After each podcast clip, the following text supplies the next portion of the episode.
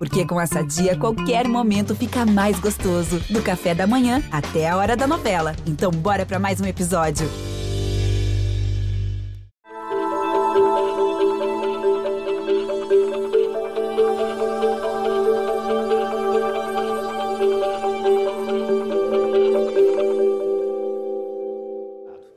Nosso primeiro entrevistado nesse ciclo de entrevistas é o candidato João Roma, do Partido Liberal, o PL.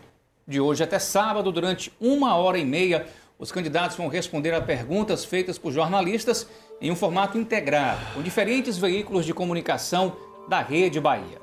Eu sou Fernando Sodac, apresentador da TV Bahia, e tenho o prazer de dividir essa missão com a editora do G1 Bahia, a Valma Silva, também a coordenadora de conteúdo do núcleo Ibaía Rádios, a Danuta Rodrigues, e o editor-chefe da Central de Rádio Jornalismo da Rede Bahia, o Emerson José. O candidato João Roma tem 49 anos, é casado, pai de dois filhos, nasceu em Recife, no estado de Pernambuco, e mora na Bahia há 20 anos. É empresário, formado em Direito e já atuou em diversos cargos públicos ele foi chefe de gabinete da Prefeitura de Salvador na gestão do ex-prefeito ACM Neto, do União Brasil. Eleito deputado federal da Bahia em 2018 pelos republicanos, se licenciou da função para ser ministro da Cidadania do presidente Jair Bolsonaro. João Roma deixou o cargo esse ano e se filiou ao PL para concorrer pela primeira vez ao cargo de governador da Bahia. Candidato João Roma, seja muito bem-vindo. E eu começo essa nossa entrevista com a seguinte pergunta: por que o senhor quer ser governador da Bahia? Para de fato poder diminuir os impostos na Bahia e para que cada baiano possa de fato ter a oportunidade de melhorar de vida. Que se percebe na Bahia são ciclos que se revezam com uma política muito atrasada, onde nós observamos uma Bahia do século XXI, uma Bahia com muitas potencialidades, com território maior do que a França, com mais de 70% de sua energia renovável, com um povo valoroso que se destaca em tudo que se propõe a fazer mas amarrada a práticas políticas do século passado, do empreguismo, do toma lá da cá, da perseguição em pleno século XXI. Eu quero ser governador da Bahia para libertar a Bahia dessas práticas atrasadas e para que nós possamos, de fato, ter uma Bahia de mãos dadas com o Brasil, porque dá dor no coração ver o Brasil avançando e a Bahia remando para os lados. Então, começando esse nosso ciclo de perguntas, eu passo agora a pergunta para a Valma do G1 Bahia. Candidato, bom dia. Seja bem-vindo. Bom dia a todos que nos acompanham. Candidato, logo na abertura do seu plano de governo, o senhor menciona, abre aspas, que a Bahia vem sofrendo um processo de deterioração e perda do protagonismo na região Nordeste, em função de vários fatores. Como é que o senhor planeja, então, reverter essa situação e colocar a Bahia na posição que, no seu ponto de vista, o Estado perdeu? Muito simples. Primeiro, retomando a competitividade do Estado da Bahia o que ocorre na Bahia, em sucessivos governos, é o aumento de impostos. E hoje se percebe que o mundo inteiro analisa justamente a diminuição dos impostos. O governo federal, Bolsonaro zerou o imposto do gás, zerou o imposto do diesel e disse para os estados: baixe os impostos que eu vou compensar. E na Bahia, o governador simplesmente entrou com ação na justiça para impedir que baixasse os impostos e disse que, inclusive, isso não ia ter muita repercussão, cerca de 15% na bomba graças a Deus, prevaleceu a posição do presidente Bolsonaro e, com isso, conseguimos constatar uma diminuição mínima de pelo menos R$ reais na bomba. Tem postos que já tem diminuição de mais de R$ reais. E a Bahia estava, portanto, com um dos combustíveis mais caros do Brasil. Isso tira a competitividade do Estado. E o governador faz o quê? Mais uma vez, busca transferência de responsabilidade. Diz que o combustível estava caro em virtude da refinaria que foi privatizada, sendo que a refinaria, a Selem, hoje, está vendendo diesel mais barato que a própria Petrobras. Então fica claro que o combustível estava caro na Bahia justamente por os impostos mais caros do Brasil. A Bahia é um dos estados que mais cobra imposto. E isso tanto dificulta a competitividade, pois, óbvio, se você está no outro estado produzindo com combustível menor, com insumos mais baratos, você vai ter outro grau de competitividade. Fora toda a estrutura que dificulta o cidadão. O cidadão hoje tem um governo que simplesmente dificulta toda a sua relação. Para entrar no saque é uma parafernália de burocracia. Para se perfurar um poço e conseguir uma outorga, passa cinco anos e não se consegue essa outorga. Então, além dos altos impostos que tem aqui na Bahia, você tem uma estrutura burocrática que não estimula os setores produtivos. E a única forma realmente da Bahia retomar esse protagonismo é, de fato, retomar essa competitividade. Para isso, no primeiro dia que nós chegarmos no governo do Estado da Bahia, nós vamos baixar os impostos, pois com isso nós poderemos ter competitividade e assim atrair investimentos para o Estado da Bahia. E o nome de investimento é oportunidade de emprego e renda para o nosso povo. Até o Ceará, que também é governado pelo PT, está levando investimentos que poderiam vir para a Bahia. Óbvio que um empresário, quando vai investir, ele está visando seu lucro. E ele não vai colocar, inclusive no território que teria todas as potencialidades para fazer esse investimento, graças a um governo, aliás, a sucessivos governos que insistem em estar cobrando impostos, sacrificando o cidadão, ao invés de estar buscando uma Bahia competitiva que possa atrair novos investimentos. É, candidato, é claro que nesse aumento da competitividade, a redução de impostos é um dos itens que os investidores levam em consideração. Mas, por exemplo, falando ainda desse, desse aumento dessa competitividade, a questão da infraestrutura para que essas empresas, por exemplo, venham para o nosso estado e não aconteça o contrário, deixem o nosso estado, na verdade. Como é que se pretende aumentar essa competitividade na infraestrutura? Fortalecendo ainda mais a parceria do governo do estado com o governo federal. Quando eu falo que precisamos de uma Bahia de mãos dadas com o Brasil, pessoal, é porque dá dor no coração ver o Brasil avançando e a Bahia remando para os lados. Durante todo o período do PT, nenhum quilômetro de BR foi entregue na Bahia. Eles passaram quase 16 anos. Teve governo Lula, governo Dilma, nenhum quilômetro de BR duplicada chegou para o estado da Bahia. Já com Bolsonaro, nós observamos a 101 duplicada até a Lagoinha, com um palmo de concreto. A 116 já chegou a Santa Bárbara e vai seguir agora para depois de Serrinha. A Avenida Contorno de Feira de Santana, minha gente, a maior cidade do interior do Nordeste brasileiro por mais de 30 anos mendigando para chegar à duplicação da Avenida Contorno. E lá no 1 de julho, quando chegamos com o presidente Bolsonaro, com a grande receptividade do povo de Feira de Santana, nós vimos hoje as máquinas na pista levando uma obra para uma cidade que é em trocamento de quatro BRs. Hoje, nós estamos vendo literalmente entrar nos trilhos a ferrovia Oeste-Leste. Ninguém mais nem acreditava no modal ferroviário no estado da Bahia e hoje está literalmente saindo do papel. Vai ligar o Porto Sul em Ilhéus até a ferrovia Norte Sul. Isso vai ser toda a mudança no eixo logístico do estado da Bahia. Porque um caminhão de soja lá em Luiz Eduardo hoje desce para Paranaguá, no Paraná, sem deixar divisas nem emprego para o estado da Bahia. E são essas transformações que naturalmente vão vir para cada vez mais soerguer o estado da Bahia. E o que eu quero é parceria com o governo para que ele faça cada vez mais. Diferente do que se vê atualmente, que Bolsonaro faz com a mão e, e vem Rui Costa para desmanchar com os pés. Quase 16 anos de um convênio para duplicar Ilhéus e Itabuna. Quando o ministro Tarcísio começa a pegar essa obra, quebra esse contrato, não é? rescinde esse convênio e começa a expandir a, a, a BR entre Ilhéus e Itabuna, o que é que faz o governador Rui Costa? Enche a placa, enche a pista de placas, fazendo muita propaganda, manda lá umas patroas para abrir uma pista em paralelo que vai resultar na mesma avenida. Ora, não é esse tipo de parceria que se espera. Não é só na Bahia, é no mundo inteiro. As pessoas precisam cada vez mais cooperar quando é para levar assuntos para o bem comum. Quando ocorreram as fortes chuvas na Bahia, nós estávamos no local, sendo que mais de 100 municípios na Bahia pediram ajuda do governo federal. Todos receberam ajuda do governo federal. Só qual foi a diferença? Que nenhum deles foi perguntado qual era o partido político que fazia parte. Essa é a nova política. Não essa política atrasada que está no estado da Bahia, que para liberar um convênio, para levar um benefício que seja, precisa de um vídeo do prefeito para manifestar apoio ao seu candidato.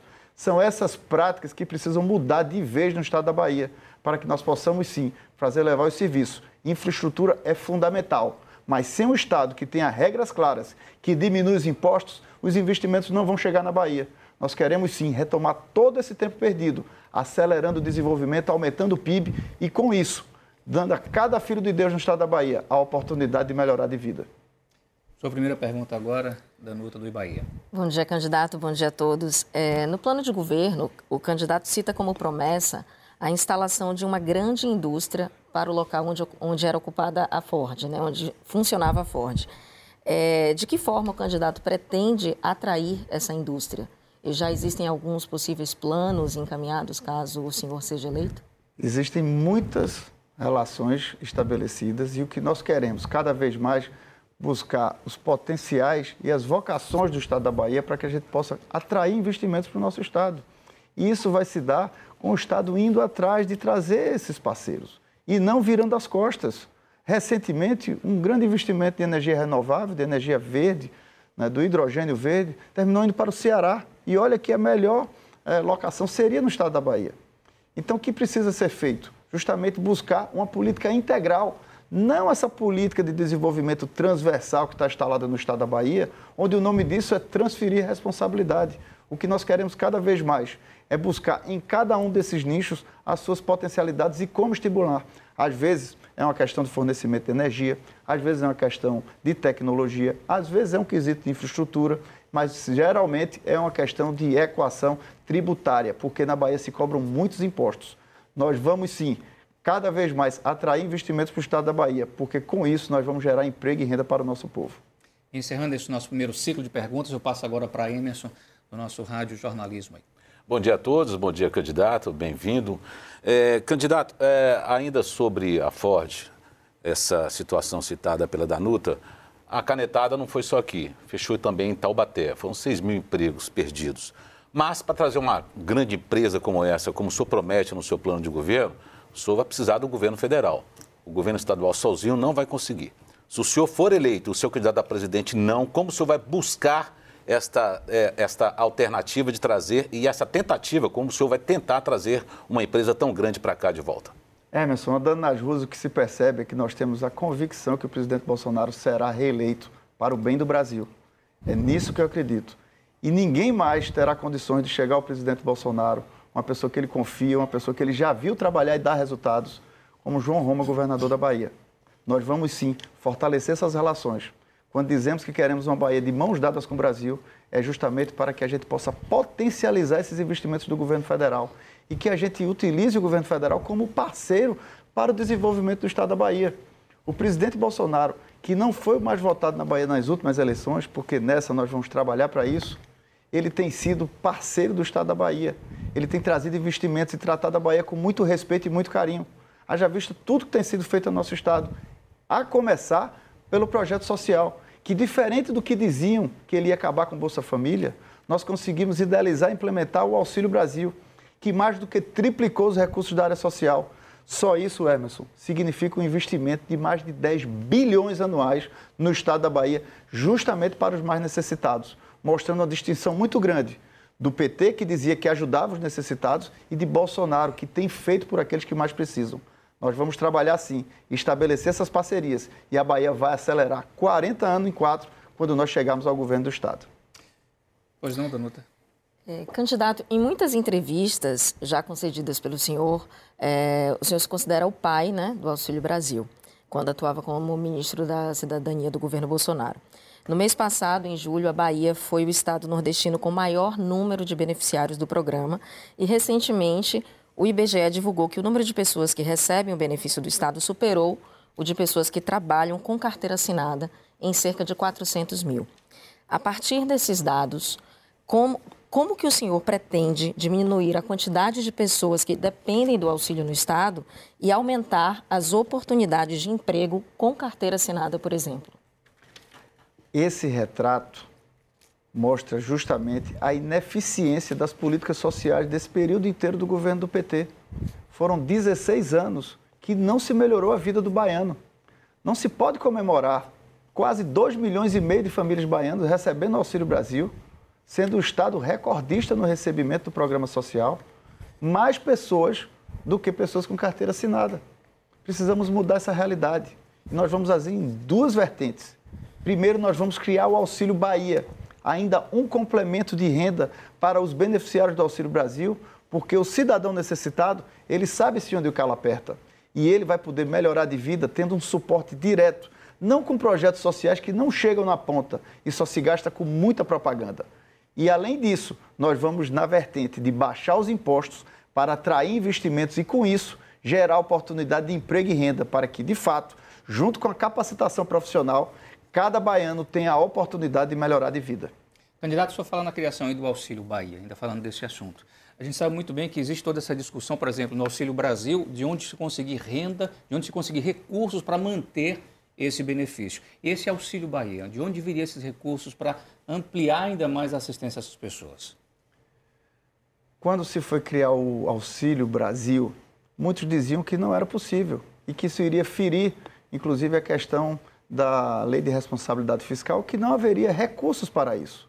E eu fui para dentro do Ministério da, da, eh, da Economia. Tratei várias vezes com Paulo Guedes, muitas vezes embates verdadeiros, legítimos, mas que conseguimos, com muitos argumentos, levar ao convencimento. E hoje o Brasil inteiro comemora, inclusive a área econômica. Um Brasil que tem deflação, um Brasil que tem preço de combustível baixando, um Brasil que está comemorando a maior quantidade de empregos, em detrimento de Salvador, como capital de desemprego do Brasil, e do governo do estado da Bahia, que fica na rabeira na criação de impostos. No governo do estado da Bahia, nós vamos implantar o Auxílio Bahia para dar um complemento ainda no Auxílio Brasil. E vamos fazer isso de que forma? deixando de gastar dinheiro com desperdícios, deixando de gastar mais de um bilhão de reais em propaganda. O governo do Estado, o governador Rui Costa, que durante a pandemia não baixou sequer um milímetro dos impostos em cima do sofrimento do cidadão baiano, estava comemorando uma arrecadação extra de mais de 2 bilhões de reais. Nós vamos impulsionar nossa economia. Sempre disse, desde o início que eu cheguei no Ministério da Cidadania, que a área social e a área econômica são duas faces da mesma moeda. Vamos conseguir implantar o Auxílio Bahia de forma responsável, sem ferir as finanças, mas sim estimulando cada vez mais uma economia pujante no estado da Bahia, para que a nossa Bahia seja grandiosa e que cada um possa andar com orgulho pela Bahia de cabeça erguida. Vamos falar agora sobre segurança pública, mas antes o Emerson quer complementar Não, eu queria que o candidato explicasse mais esse equilíbrio, né? Porque o senhor está prometendo o Auxílio Bahia, o senhor está tá falando do Auxílio Brasil e está dizendo que vai criar muitos empregos, né? Com a criação de tantos empregos, como é que o senhor acha que esse Auxílio Bahia vai chegar? Vai ser um complemento para quem está empregado ou o senhor não confia tanto que vai criar esse número de empregos prometido? É simples, Emerson. É só eu lhe explicar como é o funcionamento do Auxílio Brasil. O Auxílio Brasil não é apenas uma mudança do valor. Antigamente, no Bolsa Família, o ticket médio era 189 reais. Hoje, cada beneficiário do Auxílio Brasil recebe no mínimo 600 reais, pois tem muitas famílias que chegam a receber até 2 mil reais. Ainda tem o auxílio gás, com 110 reais por mês. Ainda tem vários outros benefícios a depender da composição familiar. Mas a principal nuance do Auxílio Brasil que nós nos dedicamos para implantar foi o auxílio inclusão. Dessa forma, diferente do Bolsa Família, que quando a pessoa conseguiu um emprego com carteira assinada, terminava perdendo o benefício, no Auxílio Brasil, a pessoa tem a garantia de passar pelo menos mais dois anos no Auxílio Brasil, ainda recebe um complemento extra de mais 200 reais para superar a condição de pobreza. Isso porque, pessoal, passar dificuldade não é vergonha para ninguém. O que faltava era um programa no Estado que ajudasse ao cidadão a melhorar de vida. Essa será a mesma filosofia do Auxílio Bahia. Não é um programa para ser uma pegadinha ou para simplesmente colocar alguma coisa para o mais necessitado, mas sim ajudar o cidadão necessitado a melhorar de vida. Assim como nós criamos o Auxílio Brasil, nós vamos criar o Auxílio Bahia para que no estado da Bahia a gente consiga dar um exemplo para o Brasil, que não seremos o campeão de pessoas na faixa da pobreza e extrema pobreza, mas sim de baianos vencedores que consigam superar essas dificuldades e melhorar de vida. Vamos falar então agora sobre segurança pública. Lá no seu plano de governo, tem um dos itens que o senhor disse que vai retomar as áreas ocupadas pelas facções em seis meses. Como é que vai ser possível fazer isso e, principalmente, mantendo a segurança da população. Cada vez mais a gente tem visto é, nesse combate entre facções, população sendo atingida, combate polícia, facção, a população sendo atingida. Como garantir isso em apenas seis meses e garantindo também a segurança da população? E é justamente para proteger essa população que hoje sofre na pele, especialmente quem vive nas comunidades, aqui nos grandes centros, que quando começa a ter troca de tiro de facção, começa a dormir debaixo da cama, porque começa a ver as balas entrarem dentro de casa.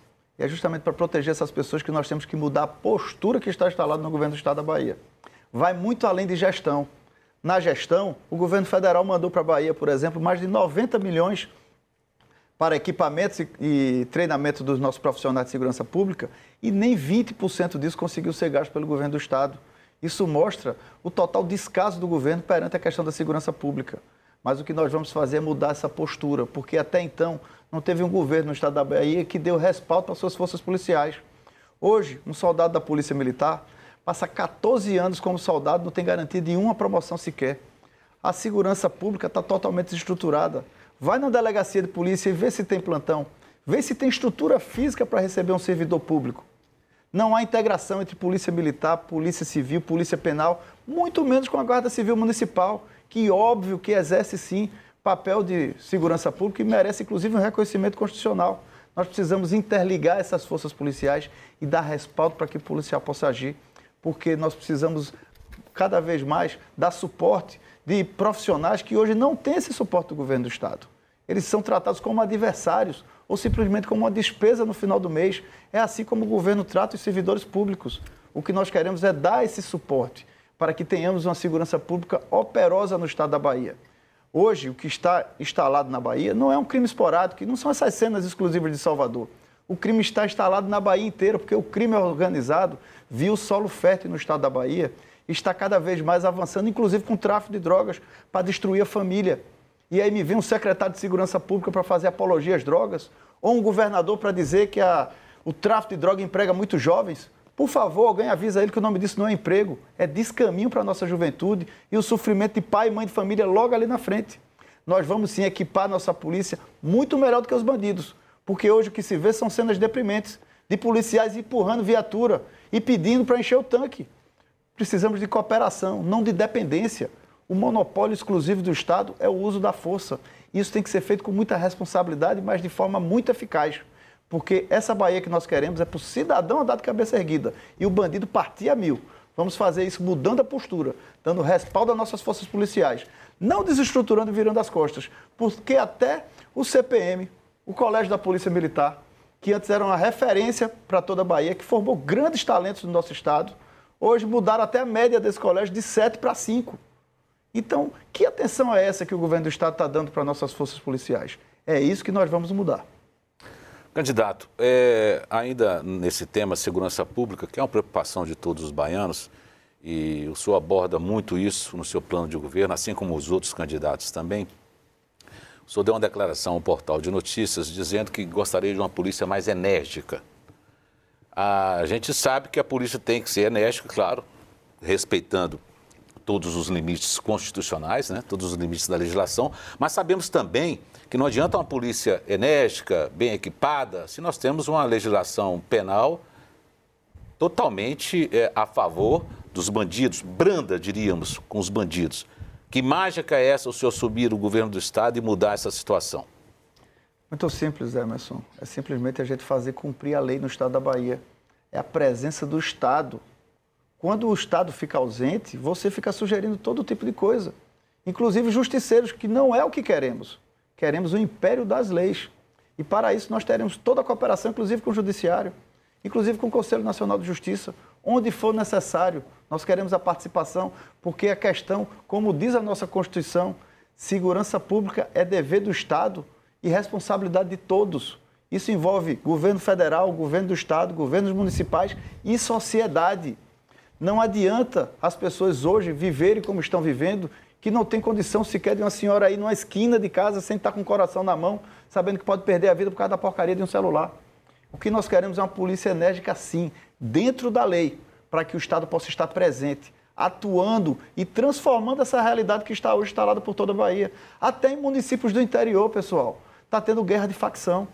Na área rural, que antes era sinônimo de paz e tranquilidade, Hoje as pessoas estão colocando grade nas portas e janelas. Essa realidade precisa mudar. Mas não vai mudar com propaganda. Não vai mudar sem envolver nossas forças policiais e dar respaldo para os nossos profissionais. Porque hoje muitos policiais estão saindo de suas casas, pois que chegou o crime organizado, e estão tendo inclusive que pagar aluguel para proteger suas famílias, óbvio. Como é que ele vai para a rua defender a sociedade se a sua família está em risco? Então essa realidade precisa mudar. E precisamos, portanto, de uma ação enérgica para que o Estado da Bahia esteja presente e não virando as costas, fingindo que não está vendo as coisas acontecerem, porque a realidade já chegou na porta de todo mundo. Ninguém vive para a porta da dentro. Todos vivem na sociedade e a gente está vendo que a situação não está fácil. Todo mundo já ou sentiu na pele ou conhece história de alguém muito próximo que já sofreu com a questão da violência. Imagina o setor de bares e restaurantes, que depois de ter enfrentado toda essa dificuldade durante a pandemia, quando abre as portas, começa a ter arrastão. Isso quebra as pessoas, isso é menos emprego, porque quebra o dono do estabelecimento, mas como é que fica o garçom, o cozinheiro? Então, essa é uma realidade que está instalada na Bahia. Já outros estados você observa claramente. uma ação enérgica da polícia. Por quê? Porque está tendo respaldo do governo, como foi em Minas Gerais, como foi em São Paulo. Já na Bahia, está ressurgindo aqui o novo cangaço. Ou seja, em pleno século XXI, estamos vivendo com menos segurança do que na época de Lampião. Candidato, rapidinho, Sodak, só para complementar. É, por isso eu falei da legislação. Não adianta a polícia ser enérgica. O cara vai lá, assalta, estupra, trafica, rouba. E a gente sabe que pouquíssimo tempo depois vai ser solto. Isso desanima, inclusive, o policial. A gente conversa com policiais, eles ficam desanimados. Eu vou aprender, mas eu vai ser solto rápido. A legislação tem que ser mudada. A legislação é mole, tem que endurecer a legislação. O judiciário trabalha com a legislação que tem aí, o Código Penal que tem aí, a, a, legislação penal que tem aí, e isso só o Congresso pode mudar. Só o Congresso pode mudar. O senhor não acha que, que sem essa mudança vai ser difícil o senhor conseguir é, é, conter essa, criminalidade aqui na Bahia, por exemplo? É, mas eleito governador? Essas mudanças são importantes, mas muita coisa já mudou. Nessa própria legislatura teve avanços na questão da execução penal. Então você vê todo o tempo isso. Agora, o que é que falta mais? O que falta mais é uma sinergia entre o poder executivo, legislativo e judiciário. Muitos dos juízes, muitos dos promotores, muitas vezes também observam a ausência de um Estado. Um Estado que sequer consegue estruturar o setor penitenciário. Sabe por quê? Porque o, o agente penitenciário na Bahia hoje não tem sequer reconhecimento do que ele recebeu de conquistas do governo federal. E ele hoje precisa cuidar de uma quantidade de pessoas que está muito além das suas limitações. É uma das atividades mais insalubres que existe no estado da Bahia. E o Estado simplesmente finge que não existe, coloca a pessoa lá de qualquer jeito. Isso pode ferir os direitos humanos. Então o que, é que acontece? Precisa cada vez mais de uma ação que o Estado sente com o Judiciário e comece a ver pontos. Muitas iniciativas foram feitas com a legislação que está aí em outros estados que conseguiram superar a questão da violência em detrimento do estado da Bahia. Mas sabe o que acontece na Bahia? O governador Rui Costa, como sempre, transfere a responsabilidade. Diz que a violência no estado é porque agora o cidadão de bem pode comprar uma arma na loja. Por acaso alguém já viu um bandido entrar na loja para comprar uma arma? Não. Para os bandidos chega muito fácil a arma. E o que é que nós precisamos colocar? É saber com clareza que no Brasil inteiro os crimes violentos caíram de 60 mil para 40 mil. Na Bahia aumentou. Então está claro que o que falta aqui é justamente uma mudança de postura do governo, que dê respaldo à nossa força policial, para que o profissional de segurança pública possa andar estimulado, com a cabeça erguida e fazendo sim prevalecer a segurança nas ruas. Não esse desmando que está aí, com traficantes querendo ter áreas isoladas e querendo dar as ordens na comunidade, prejudicando a vida de todos, em especial dos mais necessitados aqui na nossa Bahia. Valma. Candidato, só reforçando o que o Soldac colocou há poucos minutos, no seu plano de governo, uma das prioridades é o combate a facções criminosas e o senhor promete ações imediatas em até seis meses de governo. Quais são as prioridades, de fato, nesse combate às facções criminosas? O senhor fala, por exemplo, em dividir os membros dessas facções em presídios de segurança máxima. Mas nós sabemos que o problema da superlotação carcerária é muito presente aqui na Bahia. E em seis meses, dificilmente se consegue construir um novo presídio, por exemplo. Eu gostaria de saber quais são as primeiras ações que o senhor pretende fazer no combate às facções criminosas, sobretudo nesses primeiros seis meses de governo, como o senhor planeja, caso seja eleito. Nesses itens superiores, a gente vai contar também com a ajuda do governo federal, porque para dividir justamente essas cabeças, precisa inclusive mandar para presídios em outros estados. E nós vamos investir sim, até por uma questão de humanidade, ter com clareza uma situação carcerária na Bahia que possa dar sim toda uma estrutura que possa inclusive dar suporte para que a pessoa depois retorne à sociedade, mas de forma adequada, não fazendo né, presídio na Bahia como PHD para bandido voltar para a rua está ainda pior. Nós queremos é que cada cidadão possa mudar de vida. Agora, nós precisamos dar suporte às nossas forças policiais. E para fazer isso, precisa de ações enérgicas, inclusive tratando com infraestrutura. Muitas vezes, você, quando leva uma infraestrutura para uma comunidade, você consegue, com isso, abrir, trazer novos horizontes para aquele local. Agora, vamos ser enérgicos. E por falar de prioridade, quem tem muita prioridade, pessoal, não tem prioridades. A segurança pública é matriz para tudo como eu disse, é o único monopólio natural do Estado, que é o uso da força, que só pode se dar pelas forças policiais. Nós precisamos agir com toda a eficácia nisso, porque sem a segurança pública que se preze, não dá para atrair investimentos, o turismo tem dificuldade, a geração de emprego se atrapalha e a vida de todo mundo fica em perigo. nós vamos agir com muita eficácia, mudando essa postura e fazer com que, de fato, na Bahia possa prevalecer a lei, não esse desmando que está aí. Candidato, o senhor fala muito sobre o, a parceria com o governo federal, né? Mas nós sabemos que nas eleições de 2018, o presidente Jair Bolsonaro, no segundo turno, venceu em apenas quatro dos 417 municípios baianos. Caso ele não seja reeleito, de que forma o senhor pretende trabalhar em parceria com o governo federal? Eu já disse que eu tenho a plena certeza que o presidente Bolsonaro será reeleito pelo bem do, da Bahia e pelo bem do Brasil. Nunca foi tão fácil escolher, pessoal nós queremos ter orgulho do nosso verde e amarelo e ver o Brasil avançando com essas notícias positivas que estamos observando a cada dia, ou voltar para um passado que envergonhou e decepcionou milhões de brasileiros. Não é esse Brasil que nós queremos. E nós queremos avançar. E hoje nós queremos uma Bahia que possa avançar junto com o Brasil. Porque são muitas notícias positivas. E por que a Bahia está ficando para trás, inclusive em relação a outros estados? Há pouco mais de um século, a Bahia perdia na economia só para o Rio de Janeiro. Hoje perde para Rio de Janeiro, São Paulo, Minas Gerais, Rio Grande do Sul, Paraná e Santa Catarina, que tem menos da metade da nossa população e território muito menor do que a Bahia. Nós precisamos mexer nesses pilares e fazer uma Bahia grandiosa para que, crescendo o PIB, a gente possa dar oportunidade para as pessoas melhorarem de vida. Está muito claro que o Brasil está avançando. Quem anda e quem andou com o presidente Bolsonaro, como eu, por todo o Brasil, no próximo sábado agora estaremos lá em Conquista, e eu tenho certeza que, mais uma vez, a população estará ao lado do nosso presidente, sabe muito bem como é que está o movimento na vida real. Porque uma coisa é quando se vê né, pesquisas sendo publicadas a qualquer jeito, e não é desmerecendo a pesquisa, mas a pesquisa muitas vezes não pega o espírito de uma eleição. Não sabe ver, inclusive, lá no final. A Bahia é exemplo disso. Basta ver as eleições que ocorreram na Bahia, as últimas quatro em especial. Chega lá na reta final, tudo muda. Vê as eleições que ocorreram por aí. Se fosse olhando para a pesquisa, Bolsonaro jamais seria presidente da República, minha gente. E o povo brasileiro deu a resposta muito clara. O gigante despertou quatro anos atrás, quando trouxe Bolsonaro, e ele falou: menos Brasília e mais Brasil. E com isso a gente está vendo o Brasil chegando nas nossas cidades, o governo federal chegando para ajudar as pessoas. Agora é a hora da mãe do gigante despertar. E a nossa Bahia, nesse ano de 2022, ano que comemoramos os 200 anos da declaração da nossa independência, porque a consolidação se deu aqui no nosso 2 de julho, a Bahia vai mostrar que não é problema para o Brasil, porque a nossa Bahia é solução para o Brasil. Candidato, o senhor, já com o assunto agora é, voltou a ser Bolsonaro, que o senhor vem citando desde o início do, do nosso programa, é, o senhor concorda com as críticas que o presidente Bolsonaro faz às urnas eletrônicas? Lembrando que o senhor teve 84 mil votos com urnas eletrônicas. Eu acho que as urnas eletrônicas foram um avanço no processo eleitoral. O que nos causa estranheza é porque os ministros do Judiciário têm tanta dificuldade em colocar transparência na apuração desse processo. Fica colocando sala secreta, fica buscando cada vez mais, inclusive invertendo uma lógica. É, mas você que também já disputou eleições, que antes as eleições eram apuradas nos tribunais regionais.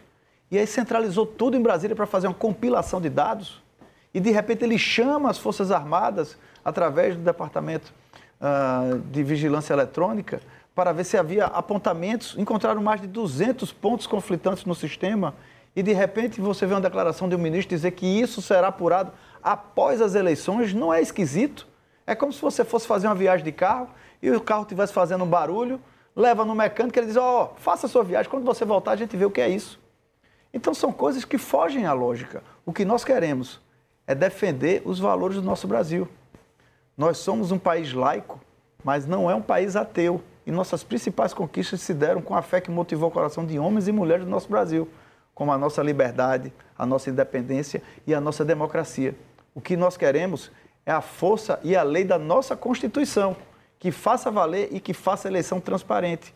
Então, se há alguma coisa que deixa uma parcela da população em dúvida sobre o processo eleitoral, que se apure e que se coloque transparência e não ficar fazendo esse ativismo judicial, onde alguns ministros do Supremo acham que estão apenas com um nicho, né, ocupando um espaço do Estado brasileiro, decidindo a qualquer tempo, a qualquer regra e de acordo com sua cabeça, fazendo todas as fases de um julgamento. Isso fere a nossa Constituição. E o que nós queremos é transparência e fortalecimento institucional. Para isso, queremos eleições transparentes, claras. E quando se fala de urna eletrônica, não era para voltar atrás e tirar a urna eletrônica, não Era para ter um mecanismo de verificação, um invólucro ao lado de acrílico, onde a pessoa iria verificar o seu voto, não sair com um papelzinho na mão e muito menos tirar a urna eletrônica para voltar ao voto na caneta.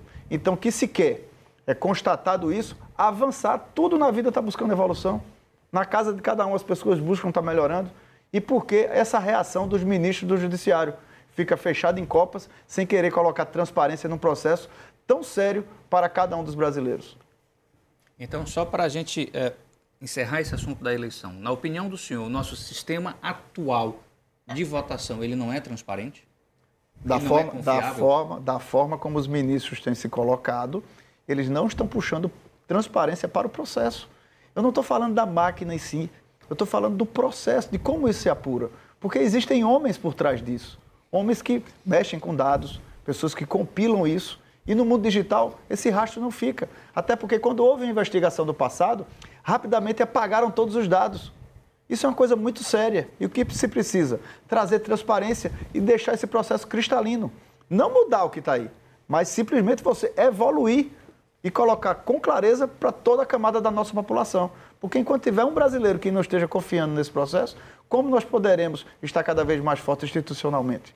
Queremos fortalecimento da nossa democracia e queremos eleições claras e transparentes. Mas, candidato, existe uma série de instituições que acompanham esse processo eleitoral. Inclusive, há pouco tempo foi feito, inclusive, uma auditoria, um, um, um, um teste generalizado em todo o sistema de votação e não foi, não foi constatado, não foi encontrado, foi. A, a, propósito, não foi encontrado nada foi. que comprometesse a, nenhuma votação. Só a auditoria do Exército Brasileiro identificou mais de 200 pontos de discrepância no processo eleitoral. E aí você vê o ministro dizer que vai apurar isso após as eleições, porque não apura já.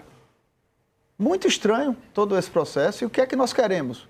Não é contra as urnas, repito. Ali a gente está falando de uma máquina e de um sistema. Nós queremos transparência em todo o processo. Então, qual a dificuldade do judiciário que está à frente disso? Justamente sanar essa dúvida que paira sobre uma grande parcela de brasileiros. Então, o senhor acha então que essa, essas discrepâncias ela também podem ter acontecido nas últimas eleições? Possivelmente. Então, as últimas eleições elas são questionáveis? Possivelmente. Mesmo com o candidato que o senhor apoia? Mesmo sempre. com todos que passaram, mesmo com o Jacques Wagner tendo sido eleito na Bahia, Rui Costa, mesmo com o Lula tendo sido eleito, mesmo com Jair Bolsonaro tendo sido eleito. O que se está falando é que nós queremos um sistema que se aperfeiçoe e isso não é coisa nova no Brasil. Eu me lembro ainda da época das urnas, onde o voto era na cédula. Também haviam diversas irregularidades, por isso que eu digo que a chegada da urna eletrônica foi um avanço. Mas não podemos simplesmente achar que o Brasil é diferente do mundo inteiro. Se Estados Unidos, França, Inglaterra, Alemanha, Japão não utilizam isso, o Brasil realmente tem uh, a, a, última palavra em tecnologia e realmente aqui tudo funciona. Mas, candidato, esse Ora, sistema é reconhecido em todo o mundo como um dos mais avançados. E por que o mundo inteiro não utiliza só o Brasil? Então, o que se está falando aqui é que a gente precisa avançar nessa tecla e trazer transparência. Queremos aperfeiçoar o processo. Não é negar o processo eleitoral, que graças a Deus o Brasil tem uma democracia consolidada. Toda hora ficam querendo colocar palavra na boca das pessoas. Mas o presidente Bolsonaro tem defendido o fortalecimento da democracia e a força da nossa Constituição, jogando nas quatro linhas da Constituição. Falando das urnas, o candidato, o senhor citou nove vezes que eu pude contar aqui, Supremo e ministros do Supremo.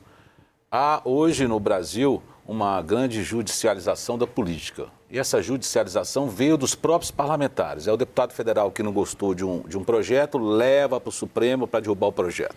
É o, de, é o senador que não gostou de uma, de uma medida do, do presidente, seja lá qual presidente, leva para o Supremo. Só acha que isso deu um salvo-conduto, isso fez com que o STF tomasse todo esse poder? Só acha que há um desequilíbrio entre os três poderes hoje, Sim. legislativo, executivo e judiciário? Acho o, o judiciário manda mais que os outros dois poderes hoje.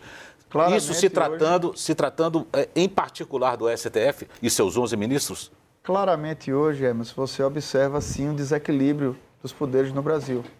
Talvez, inclusive, em um determinado período, por uma certa omissão do legislativo em relação a isso aí. E foi deixando coisas acontecerem. Porque, repito, é fundamental o fortalecimento das instituições. Mas esse desequilíbrio não é positivo para o Brasil. O que é que nós queremos? Cada vez mais que essas, esses pesos e contrapesos possam estar funcionando para justamente ter um Estado cada vez mais que o cidadão seja Sua Excelência o cidadão. Não que nichos ou castas de poder fiquem se locupletando do Estado. O que é que se vê hoje? A questão está tão desequilibrada que alguns ministros, literalmente, eles praticamente ocupam ali como se estivesse com uma parcela do Estado ao seu comando, sem estar observando, inclusive, o que está na Constituição. E muito disso se deve a esse desequilíbrio. Então, nós precisamos sim ajustar isso, é fundamental que as coisas decantem, que a gente possa cada vez mais ter equilíbrio nos poderes.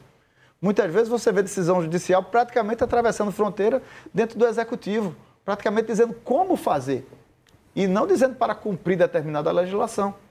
Isso está errado. O que nós queremos é um Estado em equilíbrio para que nós possamos cada vez mais ver o fortalecimento da nossa democracia isso se dá com o fortalecimento das instituições. Não com a instituição querendo se locupletar do Estado e querendo colocar mais poder do que outro. Agora a gente vai para um outro tema, não sei que alguém tenha mais alguma pergunta nesse segmento que a gente estava indo, mas eu quero falar agora sobre educação. No seu próprio plano de governo, só cita dados aí do IBGE, nós temos o maior número de analfabetos, a última colocação aí no IDEB, o Índice de Educação do Ensino Básico. É, é, como, quais são é, os atos imediatos que o senhor pretende tomar para melhorar a educação no nosso Estado, mas principalmente a educação como um todo? Em 16 anos de governo, o PT não aprendeu que não é parede de escola que dá aula, muito menos que transmite conhecimento. Atualmente falta professor em sala de aula e quando tem, está desestimulado. O governo do estado trata os servidores como adversários ou meramente como uma despesa no final do mês que ele precisa cada vez mais esmagar, quando que os servidores são a principal ligação entre as políticas públicas e a nossa sociedade nós precisamos inverter essa lógica, poder cada vez mais buscar um projeto de qualidade de ensino no estado da Bahia. Nós vamos efetivamente levar escolas de tempo integral para toda a Bahia. Nós vamos utilizar cada vez mais a tecnologia através do tablet 5G, pois com o 5G temos uma mudança de paradigma na parte da tecnologia de informação e comunicação. Até dezembro, todas as escolas do Brasil terão internet em alta velocidade isso muda um ciclo, quando os jovens de 12, 13, 14, 15 anos tinham que perder seus vínculos familiares para ir morar num grande centro, ou numa pensão, ou de favor em casa de parente. E essas coisas precisam mudar. Nós vamos também estimular a criação das escolas cívico-militares, que tem sido um sucesso em todo o Brasil. E o governo da Bahia simplesmente virou as costas para iniciativas positivas como essa. São essas as questões que nós precisamos abordar dentro de uma educação onde hoje mais de um milhão e meio de baianos acima de 15 anos não consegue sequer ler ou escrever um pequeno bilhete ou fazer uma simples operação de matemática. O desafio é muito grande, pois nós precisamos sim ofertar serviços de qualidade à nossa população para que cada um possa melhorar de vida.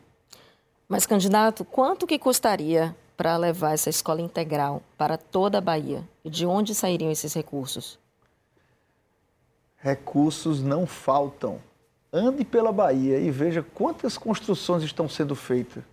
Mas ao mesmo tempo que se gasta muito mal o recurso da educação, que está sobrando nos cofres do Estado, você observa com clareza que esses recursos não são bem aplicados e não se consegue se lembrar que dentro de sala de aula tem um professor.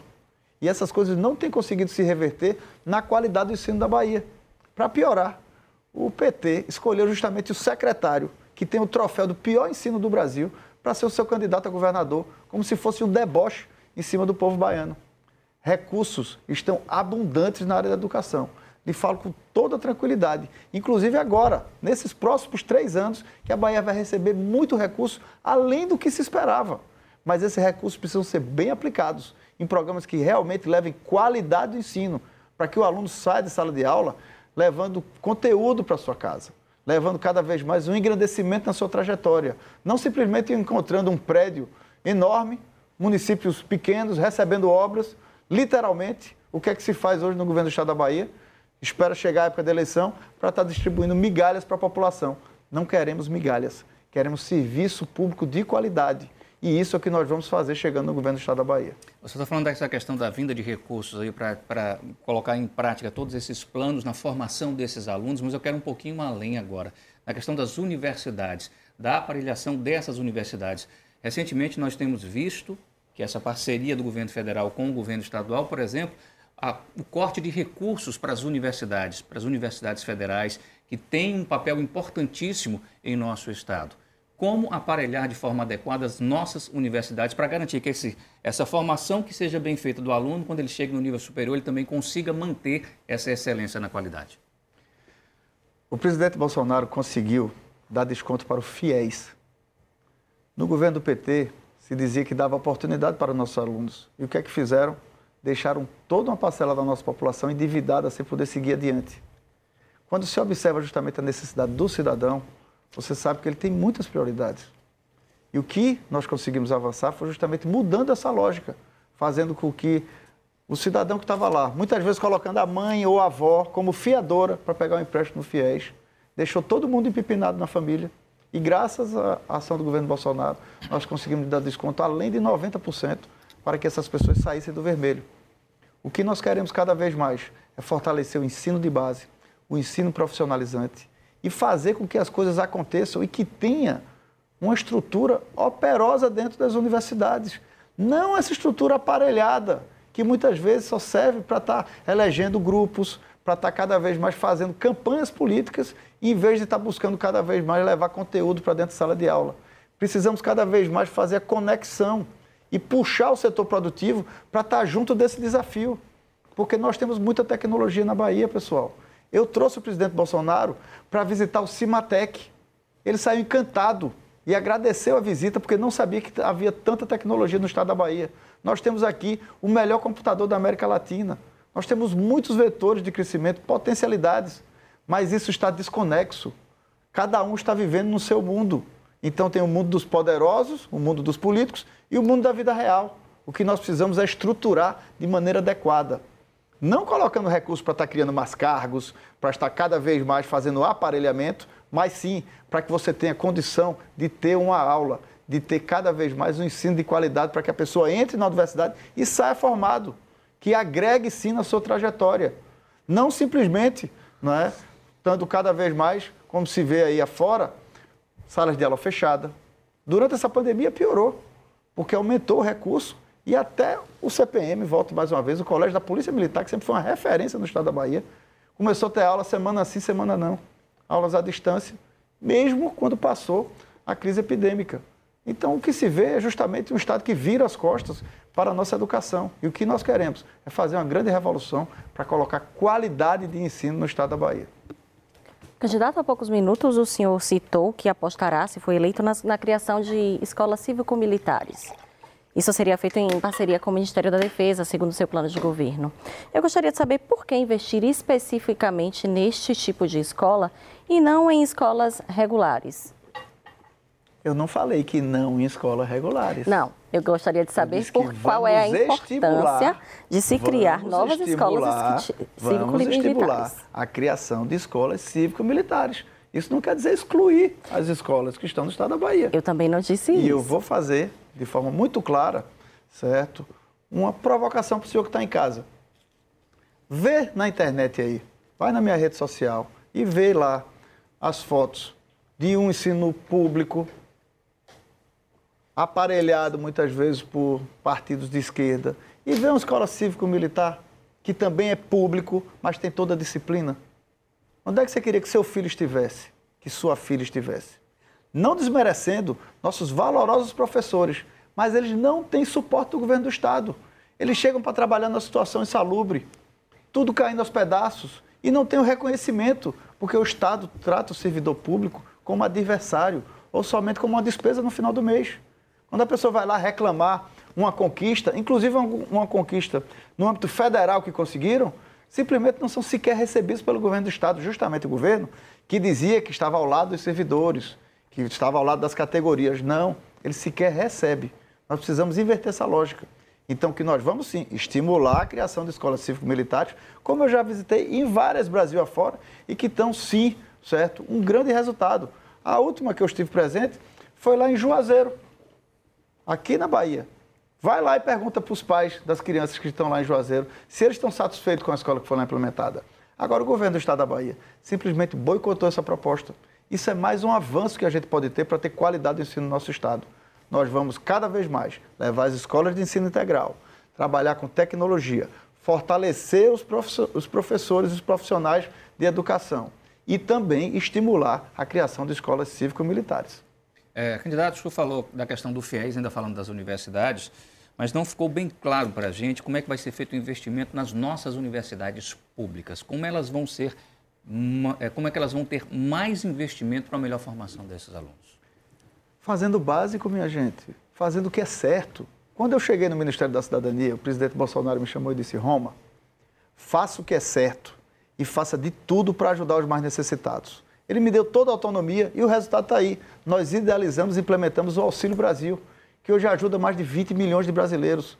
Saímos de uma média de 189 reais para mais para o mínimo de 600 reais. Aqui na Bahia, mais de 2 milhões e meio de famílias recebem Auxílio Brasil para colocar comida dentro de casa. Isso se dá fazendo o trabalho certo. E é isso que nós vamos fazer no estado da Bahia. Existe orçamento, é só seguir as coisas. Agora, o que é que não dá para fazer? A antítese de uma gestão de qualidade. Você chega em vários investimentos que você vê para o estado da Bahia, as obras se arrastando por décadas, em vez de você ter eficácia e fazer o assunto concluir, fazer chegar sim o benefício. Eu estive com o ministro da Educação lá em Ilhéus e Itabuna e vimos lá uma obra concluída do, da Universidade Federal. Então, qual é a dificuldade de você fazer isso também nas, escolas, nas universidades estaduais? Falta somente uma gestão adequada, que as pessoas possam fazer o certo e fazer com que essas obras tenham uma cadência, aconteçam no tempo previsto, que tenha alguém que possa gerir e estar tá acompanhando passo a passo. Não está distribuindo recursos né, como migalhas na época de eleição, fazendo troca-troca partidário, fazendo todo tipo de relação de cada político poderoso está lá olhando para o seu umbigo e ninguém preocupado com a melhoria de vida da população. Essa é a mudança de postura que nós vamos instalar no estado da Bahia. Emerson quer complementar alguma coisa? Não. Pode falar só um pouquinho de política, Sodac, se permite? Claro. O candidato vai gostar também. Candidato, nós já, nós já temos aqui quanto tempo de entrevista? Uma hora? 50 minutos, pertinho de uma hora já. O, o candidato, 50 minutos. O senhor até agora não citou a sua chapa. O senhor não, olha, esse meio político é muito ciumento. O senhor não falou da sua candidata, a vice-governadora, a Umbelina, e nem a candidata ao Senado, a Raíssa. Por que a escolha e em que elas vão agregar a sua campanha ao governo do Estado? Agregar em tudo. Elas são parceiras dessa minha caminhada, são protagonistas, inclusive, das políticas públicas. Ainda bem, então, que eu te lembrei né, de falar, né? Emerson, são, são muitos assuntos aqui, muitas perguntas. Né? A pessoa vai me perguntar de educação, eu vou falar a Raíssa. Não, o outro não. vai falar disso aqui, eu vou falar Leonídia. Talvez de vacina, né? Falaria Ora, da Raíssa. Talvez. Talvez. Ela, inclusive, é uma mulher muito combativa, corajosa e que já está deixando muito marmanjo, tremendo de medo aqui no estado da Bahia, porque já viram que vão perder a cadeira do Senado para uma senadora que esteja lá no Senado Federal defendendo a nossa Bahia com altivez. Doutora Raíssa, aqui eu aproveito até para pedir o voto, candidata ao Senado número 222. Ela esteve comigo durante esse final de semana, estivemos juntos em Porto Seguro, em Eunápolis, é, percorremos muitos municípios e ela, sem dúvida nenhuma, ela está tendo já o reconhecimento da nossa sociedade por mostrar justamente o papel que cada mulher exerce na sociedade. Um papel valoroso, um papel de protagonismo. E ela não se deixou intimidar. Tem sido boicotada muitas vezes, mas ela tem cada vez mais contribuído, inclusive com propostas, inclusive com a apresentação de nomes técnicos. E uma coisa que ela sempre é, coloca, que é uma máxima do que nós vamos fazer, é justamente colocar pessoas técnicas e com autonomia para tocar as questões. Ela foi secretária e rapidamente conseguiu é, avançar na, na saúde em Porto Seguro. Então, o que é que nós queremos? Cada vez mais fortalecer essa caminhada. E a nossa chapa, eu tenho duas mulheres. Raíssa, candidata ao Senado, número 2222, e doutora Leonídia, médica, mulher de Porto Seguro, que já enfrentou muitas dificuldades na vida e que não foi escolhida porque trouxe um legado ou trouxe um partido político com tempo de televisão ela foi escolhida porque ela fez a diferença, inclusive, em toda a pré-campanha, participando, vestindo a camisa. Ela demonstrou ter valor e ela estará ao meu lado, ajudando a ter cada vez mais sensibilidade para tratar com o povo sofrido do nosso Estado. Ela que já sofreu na pele muita injustiça, superou muitas dificuldades e ela me orgulha muito estar ao meu lado nessa caminhada. Sem dúvida nenhuma, nós vamos cada vez mais conversar com você, mulher, que está me ouvindo e que sabe sim que precisa ter mais respeito e protagonismo na sociedade. Porque muita gente gosta de dizer que dá espaço para a mulher, mas poucas pessoas abrem oportunidades para as mulheres. Candidato, em relação ao uso da cloroquina, por exemplo, né, nós sabemos que, que houve uma defesa né, por parte da, da vice-candidata.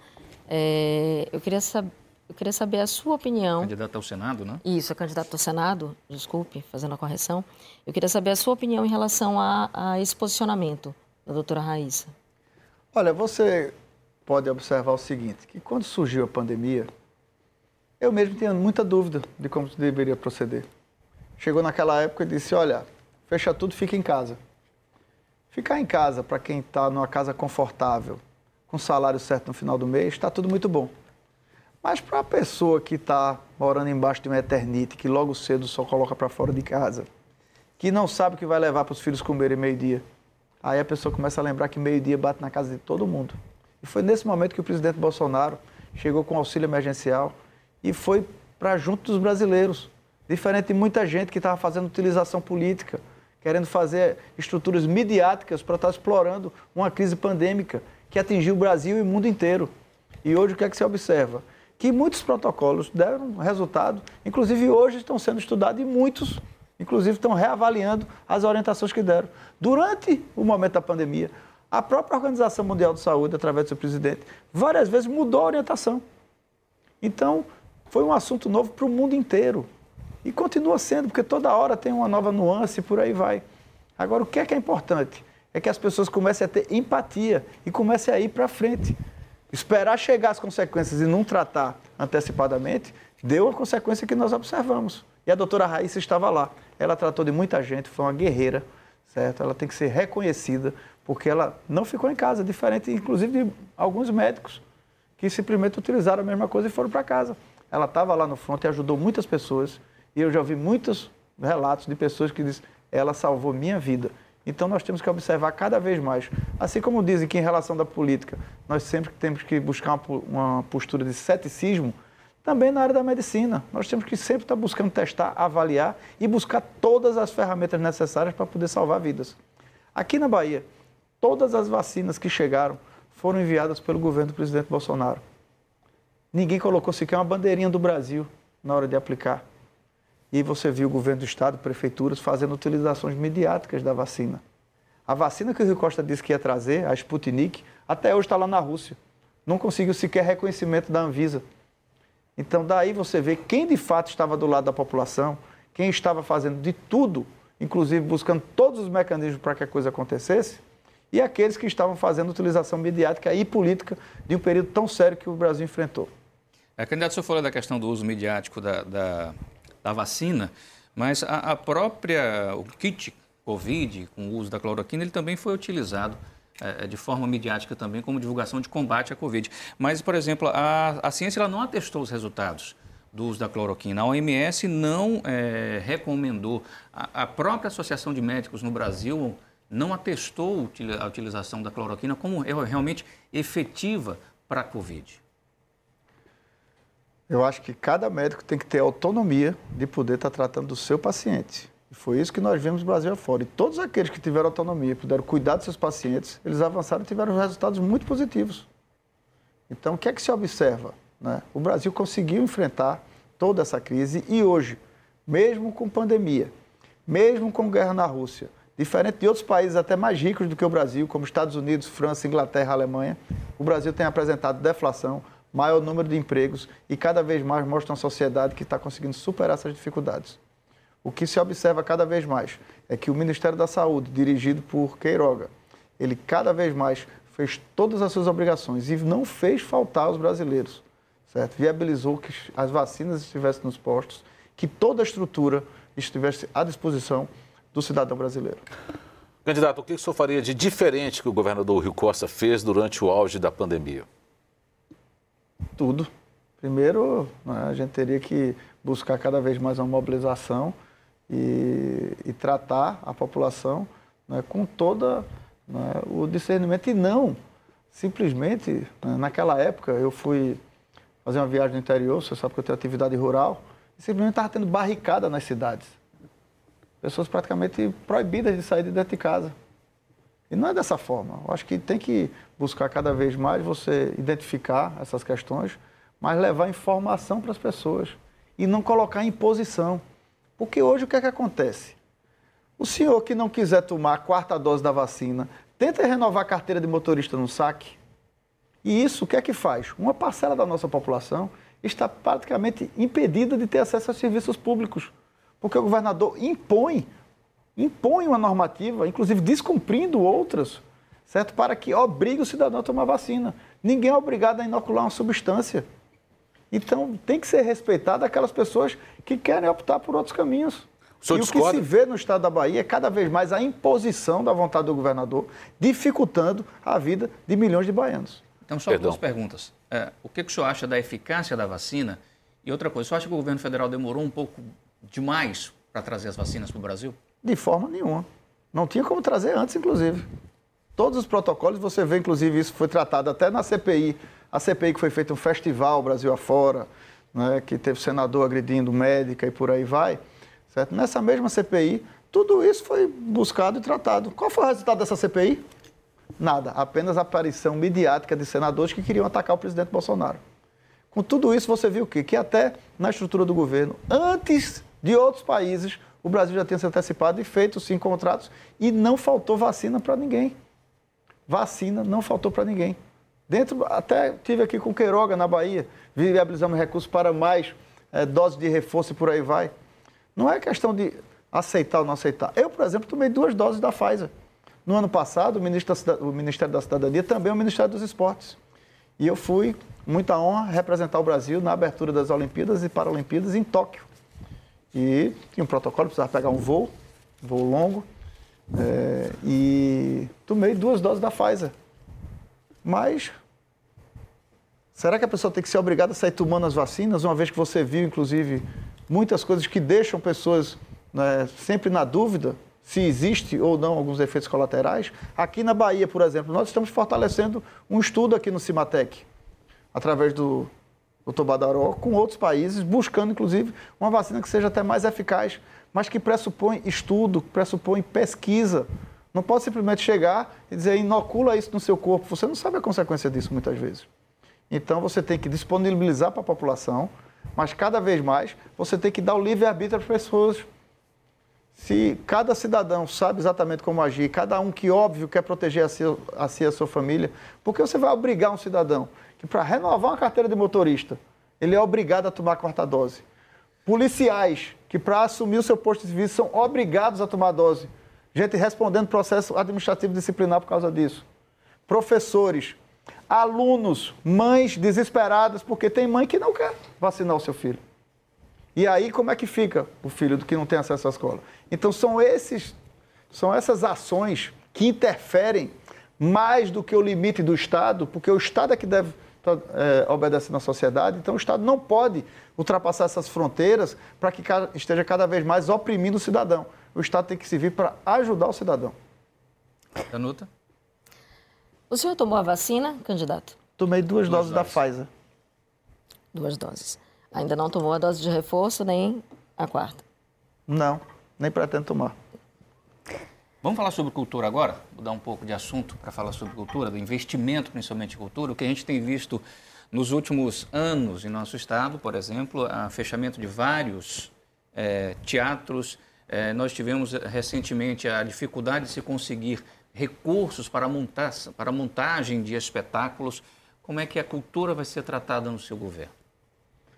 Eu tenho uma ligação muito forte com o setor cultural. Eu já trabalhei no Ministério da Cultura, fui delegado regional do Ministério da Cultura para a região Nordeste. Todos sabem o meu gosto pela história, pelo o estímulo que eu sempre busquei da área cultural. Agora é preciso ficar muito claro, porque mesmo naquela época, e eu me refiro à época do governo Fernando Henrique, eu trabalhei com o ministro Francisco Vefó, e já naquela época você via distorções da Lei Rouanet porque mais de 80% dos recursos da Lei Rouanet eram destinados justamente ao eixo Rio e São Paulo. E nós aqui do Nordeste não ficávamos com pequena parcela dessa legislação. Então, o que é que se observa hoje? Muitos grupos, inclusive, com ações que nem sempre né, teriam justamente a necessidade de um estímulo do Estado, ocupam a, a, a utilização da legislação para ter cada vez mais lucro nas suas atividades. E o que é que se buscou fazer? Justamente fazer uma auditoria de recursos volumosos, pessoal.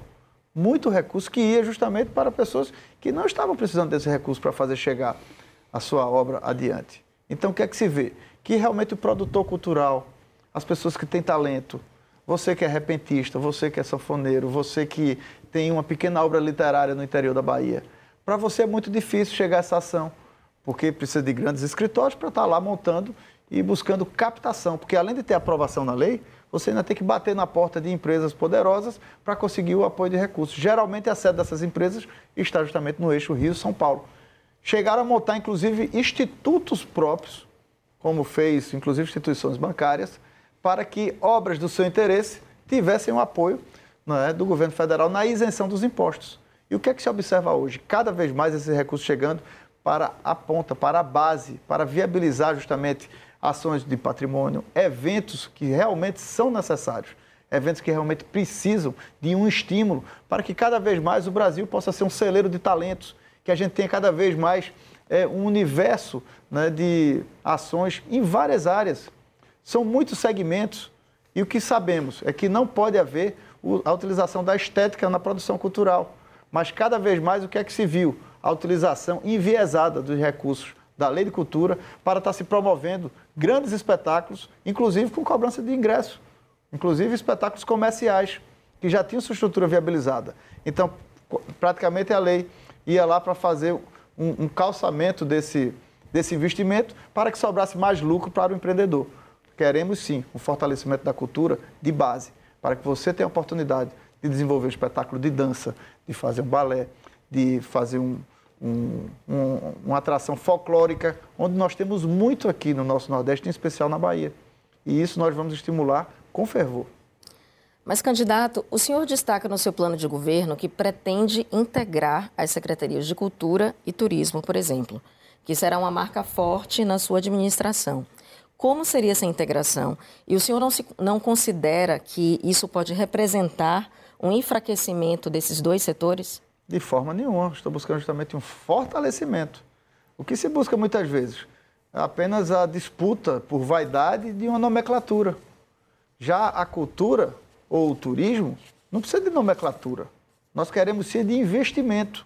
O recurso chegando na ponta. É dessa forma que se transforma a política pública. Dando atenção, fazendo as coisas chegarem para o artista que está ali começando sua carreira, para aquele músico que está ali buscando uh, fazer uma pequena apresentação é justamente aí que a gente precisa entrar com sinergia. Por quê? Tanto a cultura como o turismo estão entrelaçados. Isso não é aqui na Bahia nem no Brasil só não, pessoal, isso é no mundo inteiro. Quando você consegue viabilizar, por exemplo, é, uma grande atração turística e aquilo gera um fluxo de pessoas, aquilo viabiliza o florescimento de uma apresentação cultural. Se você consegue estimular o turismo numa cidade do interior do estado da Bahia, aquelas pessoas que estão ali desenvolvendo sua atividade cultural, naturalmente, elas vão ter uma percepção maior de ganho, elas vão ter novas fronteiras para poder avançar. E hoje que se vê nichos separados, falta de sinergia, falta de, de comunicação para que cada vez mais a gente possa estar estimulando, porque é justamente uma coisa que retroalimenta a outra. Às vezes é um festival cultural que viabiliza uma ação turística e outras vezes é uma paisagem turística que viabiliza uma apresentação cultural. Então isso a gente tem que buscar muita sinergia para fazer cada vez mais fortalecer setores que são estratégicos. Nós estamos falando de uma indústria limpa, uma indústria que pode viabilizar a ocupação e emprego de muitos baianos, trazer renda. Imagina que apenas um complexo hoteleiro lá nas Bahamas emprega mais pessoas do que todo o setor do turismo no Brasil. Lá se recebe mais turistas, um complexo hoteleiro, é, do que o Brasil inteiro. Então tem muito para avançar nessa área. E são muitas coisas que são cinéticas, e é isso que a gente tem que buscar, cada vez mais interligar para fortalecer setores que são cruciais e importantíssimos para o Estado da Bahia. Mas, candidato, só complementando, é, o senhor cita no, no seu plano de governo é, a questão do cinema, por exemplo. Né? Na Bahia, o cinema baiano ele é um dos mais pujantes do país. Né? E o senhor declara no plano que os profissionais baianos do cinema serão contratados pela Secretaria de Cultura para produzirem filmes e peças publicitárias para a Secretaria de Turismo utilizar na divulgação da Bahia no Brasil e no mundo, visando atrair turistas e gerar mais emprego e renda. Esse enquadramento dos profissionais do cinema não representa um, um esvaziamento, ao contrário do que o senhor está falando em relação alguma. a fortalecimento? De forma alguma. Que se, que se pretende aí é que os artistas baianos possam ter protagonista, eles possam ter espaço para colocar cada vez mais os seus talentos. Porque você vai fazer uma peça midiática na Bahia e você coloca uh, atores de outras áreas? Por que você não pega justamente os nossos talentos na Bahia que precisam de um espaço pequeno para que eles possam cada vez mais é, cultivar não é, o, o, seu portfólio e que possa cada vez mais ser talento? Então, o que nós queremos cada vez mais é buscar dar uma identidade maior, é projetar e ressaltar as coisas que podem sim enaltecer a Bahia. Isso é um processo que no mundo todo ocorre. Quando você pega, por exemplo, um produto que tem lá um certificado de origem, que tem lá cada vez mais é, é, é, algo que possa agregar a marca, isso é necessário fazer em cada um dos locais. E a Bahia tem perdido muito porque simplesmente a gente está pegando nossos ativos e está colocando isso como commodity. Isso se transfere também para a área de prestação de serviço, isso se transfere também para os nossos talentos, tanto não é, na parte do turismo quanto na parte da cultura. Você observa cada vez mais você divulgando, por exemplo, a Chapada Diamantina. Certo? O maior número de turistas da Chapada Diamantina é de paulistas. Ótimo que venham paulistas, que venham europeus, americanos. Mas não é importante que o povo da Chapada também esteja participando desse protagonismo? Mas o que se vê cada vez mais é que as pessoas não estão tendo oportunidade não se tem uma, um, um, trabalho específico do Estado para fomentar os nossos talentos. E é isso que nós queremos, fomentar os talentos da Bahia. Candidato, mudando um pouco de assunto, falando de saúde, na semana passada o G1 Bahia fez uma enquete com o público para justamente escolher temas que seriam abordados nas entrevistas com os senhores postulantes ao governo, né? E o tema mais votado foi gestão do Plan Serve, com mais de 4 mil votos do total de 15 mil. Uma das queixas mais recorrentes entre os usuários do Planserve é a descredencialização dos médicos. Descredenciamento. Os descredenciamento, exatamente, fazendo a correção do, dos profissionais, né, dos médicos especialistas. Eu gostaria de saber de que forma que o senhor pretende atuar para resolver essa questão e também melhorar o atendimento aos usuários do Planserve como um todo. O que o governo do PT conseguiu foi simplesmente destruir a estrutura do Planserve no estado da Bahia. Você imagina que eles conseguiram terceirizar a gestão do Planserve para uma empresa que tem um contrato milionário, inclusive. Então, o Planserve ele tem a garantia de recebimentos, como se um órgão público fosse. Então, ele tem, né, de forma inclusive impositiva, próprios policiais militares sofrem com isso, que é descontado deles a contribuição ao Planserve. Por outro lado, o serviço que ele encontra é um serviço muito pior do que o serviço privado.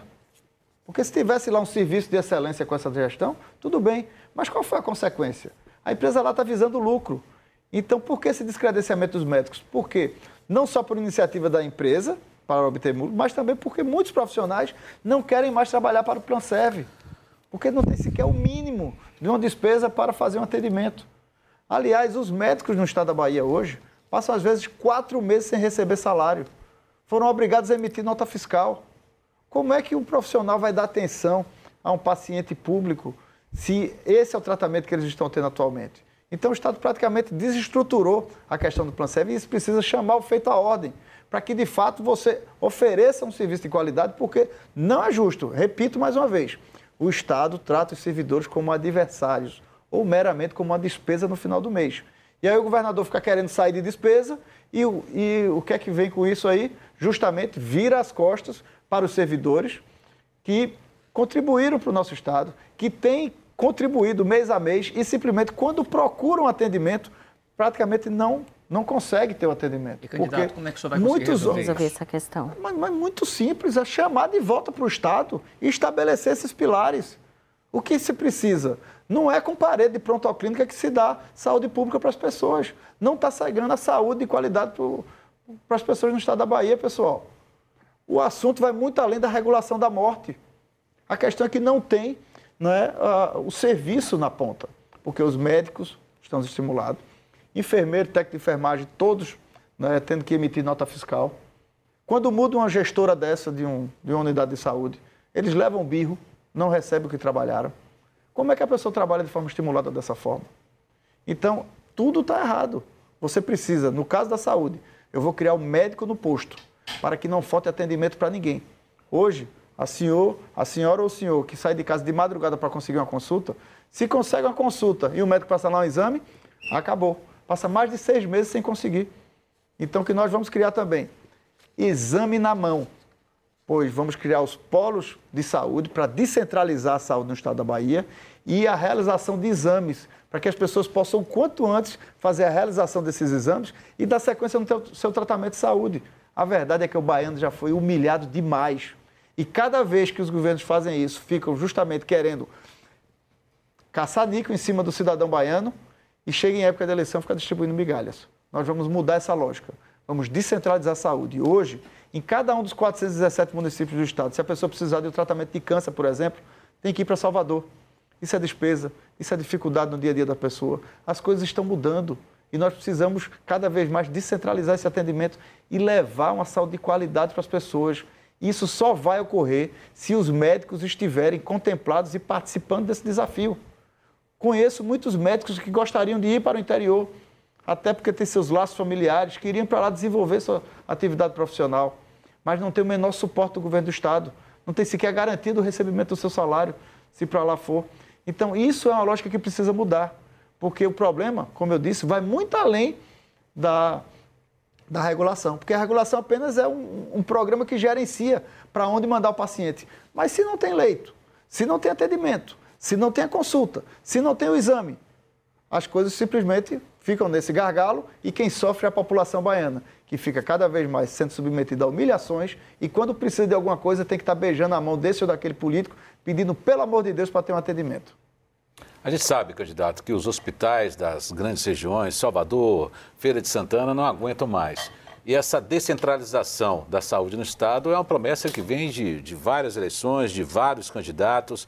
O senhor acabou de falar da fila de espera que é da central de regulação, o senhor acabou de falar da fila que é para conseguir o exame, se conseguir um exame, que é uma tortura realmente, né? Mas é, no seu plano, no, no, no, na, sua, na sua ideia de assumindo o governo do Estado, o senhor já sabe onde buscar recurso para descentralizar a saúde aqui? O senhor já, já imagina, vislumbra regiões onde o senhor pode pelo menos concentrar mais atendimento, melhor atendimento, para que todo mundo não venha encher hospital em Salvador, encher hospital em Feira de Santana, ou Itabuna, ou nas grandes cidades. É um sofrimento para quem vem também. Sem dúvida, Emerson. Os recursos já existem, pessoal. O governo do Estado, a toda hora, está fazendo o quê? Peças midiáticas. O que é que faz o governo atualmente? Ele faz mutirões de cirurgia. É a cirurgia mais cara do que o SUS, inclusive. E por que ele simplesmente não faz cirurgia, precisa fazer mutirão? Porque ele gosta do espetáculo, ele gosta da estrutura midiática. Então chega lá no município, chegou o governo para como se estivesse fazendo algo além de sua obrigação. Precisa mudar essa lógica. O serviço público de qualidade precisa chegar para a população. E o que é que nós vamos fazer? De fato, descentralizar isso em vários pontos que nós já é, levantamos. Por exemplo, eu estive em Capim Grosso. É uma promessa antiga. Por que não coloca um hospital regional em Capim Grosso? Ela é uma interligação de várias BRs. Então ali você claramente tem um local com vocação e com necessidade para que se tenha né, um hospital regional para que possa justamente suprir toda aquela população. Se você chega numa cidade como Ipirá, por exemplo, se a pessoa quebrar um braço em Ipirá, você tem que tirar, não, não tem sequer um raio-x para a pessoa ter um atendimento, minha gente. Isso se repete por diversas cidades no interior do estado da Bahia. Descentralizar isso é uma forma muito simples, inclusive com a parceria com os profissionais de medicina, porque os médicos é que sabem como avançar nisso. Se você justamente estabelecer isso, fortalecendo o nosso SUS, montando justamente um, um, uma estrutura que possa dar respaldo a cada um desses profissionais, rapidamente nós vamos conseguir ir avançando nessa fila de demandas que estão aí reprimidas e não deixando os problemas se agravarem, porque termina que com os problemas agravados, inclusive termina custando muito mais ao Estado. Precisamos agir logo no início de cada problema de saúde, mas como o Estado demora, os problemas vão se agravando e a população vai sofrendo. Nós vamos descentralizar a saúde, colocar o médico no posto para não faltar atendimento para ninguém e criar o exame na mão, para que todo mundo possa ter acesso à realização e o recebimento do resultado dos seus exames. Lá no seu plano de governo, o senhor, candidato, fala em um, em um prazo relativamente curto para todas essas demandas, ou seja, é, sanar os problemas, é, médicos fixos no interior, zerar filas em 100 dias. Isso é possível? Fernando, quando eu cheguei ao Ministério da Cidadania, há mais de 18 anos se buscava um aperfeiçoamento no Bolsa Família.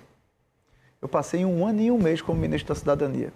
Nós mais do que triplicamos os recursos da área social do governo que chegava a cerca de 30 bi, foi para mais de 100 bilhões de reais, sem mexer na questão da segurança, na, do quesito ah, da nossa legislação eh, da responsabilidade fiscal. Então, nós conseguimos fazer, em pouco tempo, muitas coisas no Ministério da Cidadania. No governo da Bahia, nós vamos acelerar ainda mais esse ritmo.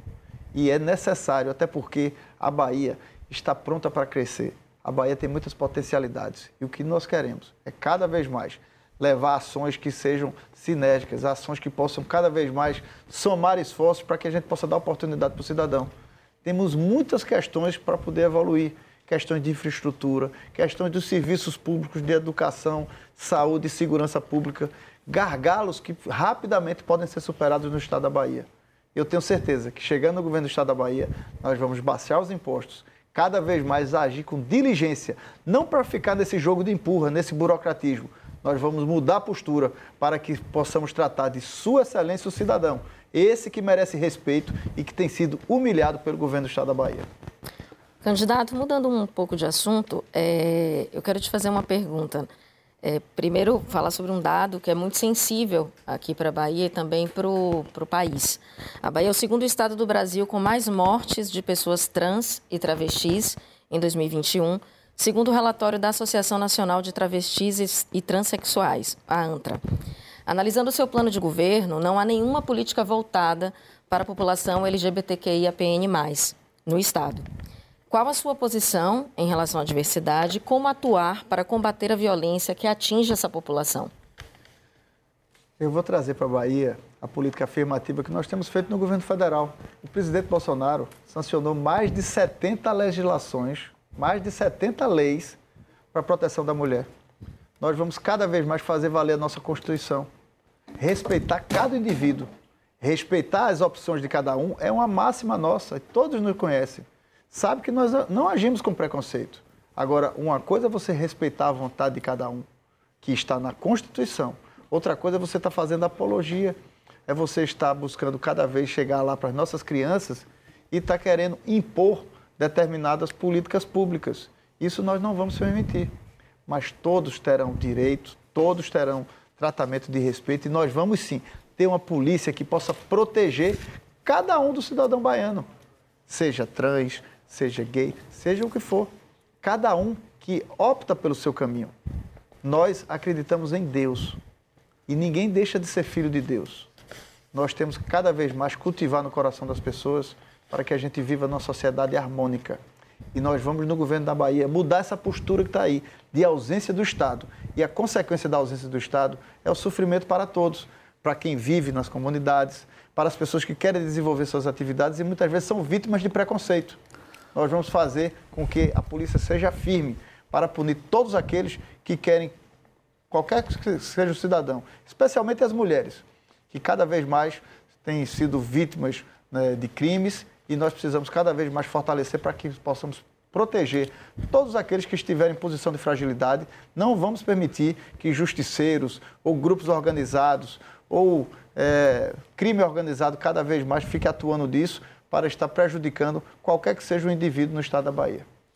É, candidato, a gente está partindo agora já para o nosso final, passou até rápido essa uma hora e meia, a gente estava preocupado aqui se ia ser mais demorar tanto assim, mas foi muito rápido. Agora a gente vai fazer um pinga-fogo com o senhor. Uma pergunta rápida, uma resposta rápida, tá bom? Então a primeira pergunta, candidato, o senhor é contra ou a favor da redução da maioridade penal para 16 anos? A favor. O senhor é contra ou a favor do uso de câmeras no fardamento policial? Contra.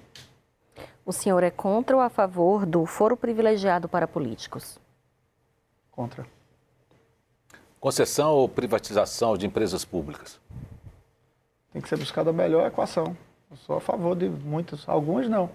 No governo Bolsonaro, por exemplo, todas as empresas, eh, todas as empresas estatais estão dando lucro. Então, quando é bem gerida, e tem dado resultado para a população, a gente tem que fortalecer cada vez mais. Quando não, cada uma dessas empresas deve servir à população e não para grupos de interesse, como aqui no estado da Bahia, para estar tá dando cargo para padrinhado político. O senhor é a favor ou contra uh, militares em cargos executivos? A favor.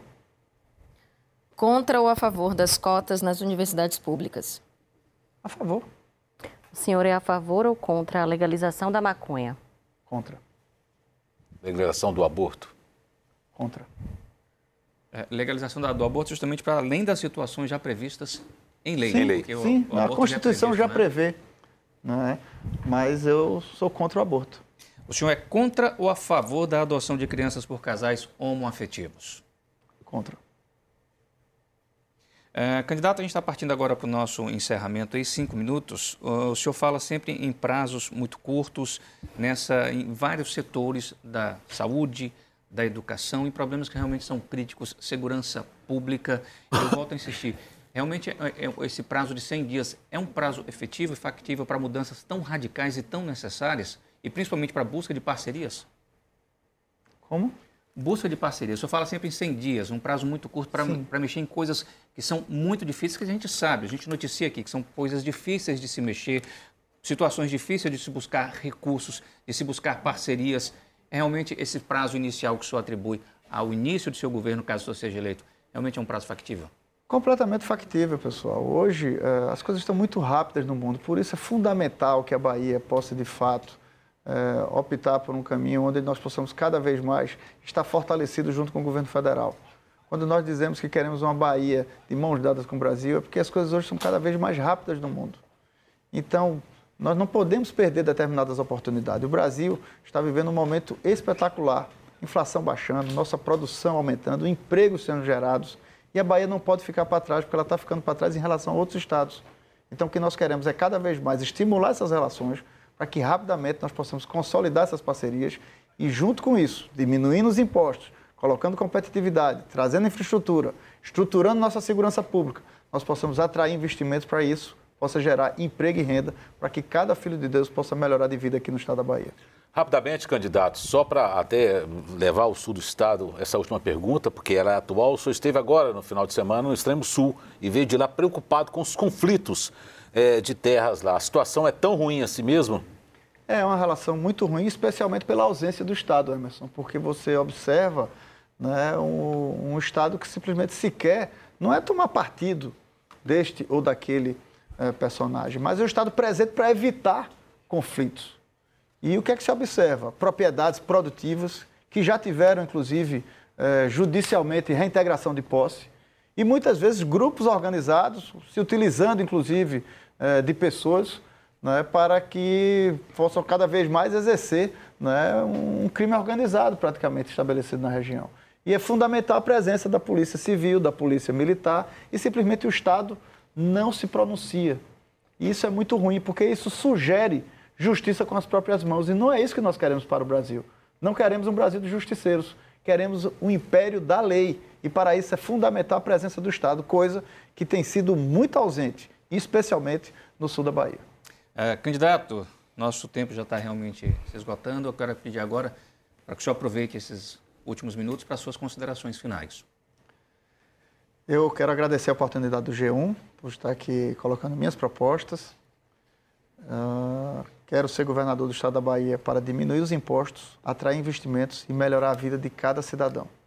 É fundamental que a gente enxergue que é chegado o momento da Bahia caminhar de mãos dadas com o Brasil. Dói no coração ver o Brasil avançando e a Bahia remando para os lados. Ao lado do presidente Bolsonaro, nós podemos cada vez mais trazer novos investimentos para o estado da Bahia e ver uma Bahia que seja motivo de orgulho para cada um de nós. Não um estado que cada vez fica dificultando a chegada dos benefícios. Assim como nós criamos o Auxílio Brasil, que hoje leva esse benefício a mais de 2 milhões e meio de famílias baianas, nós vamos criar também o Auxílio Bahia, para que seja um complemento, para que o senhor e a senhora que está passando dificuldade, sabe onde o calo aperta, possa ter mais um suporte do Estado para poder melhorar de vida. Eu quero agradecer a todos pela audiência e dizer que vamos juntos mostrar que a Bahia não é problema para o Brasil, porque a nossa Bahia é solução para o Brasil. Peço o seu voto. Eu sou João Roma, candidato a governador. Quero baixar os impostos, diminuir essa burocracia que dificulta a vida do cidadão e respeitar Sua Excelência, o cidadão baiano. Portanto, eu quero pedir o seu voto, João Roma, número 22, junto com a doutora Raíssa, senadora, número 222, e o nosso presidente Bolsonaro, número 22. Muito obrigado a vocês, que Deus ilumine a todos nós. Uma excelente semana a todos.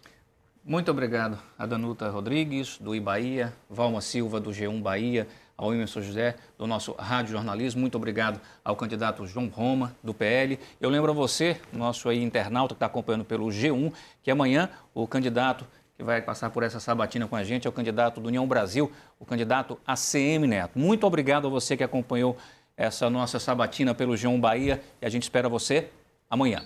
Tenha um bom dia.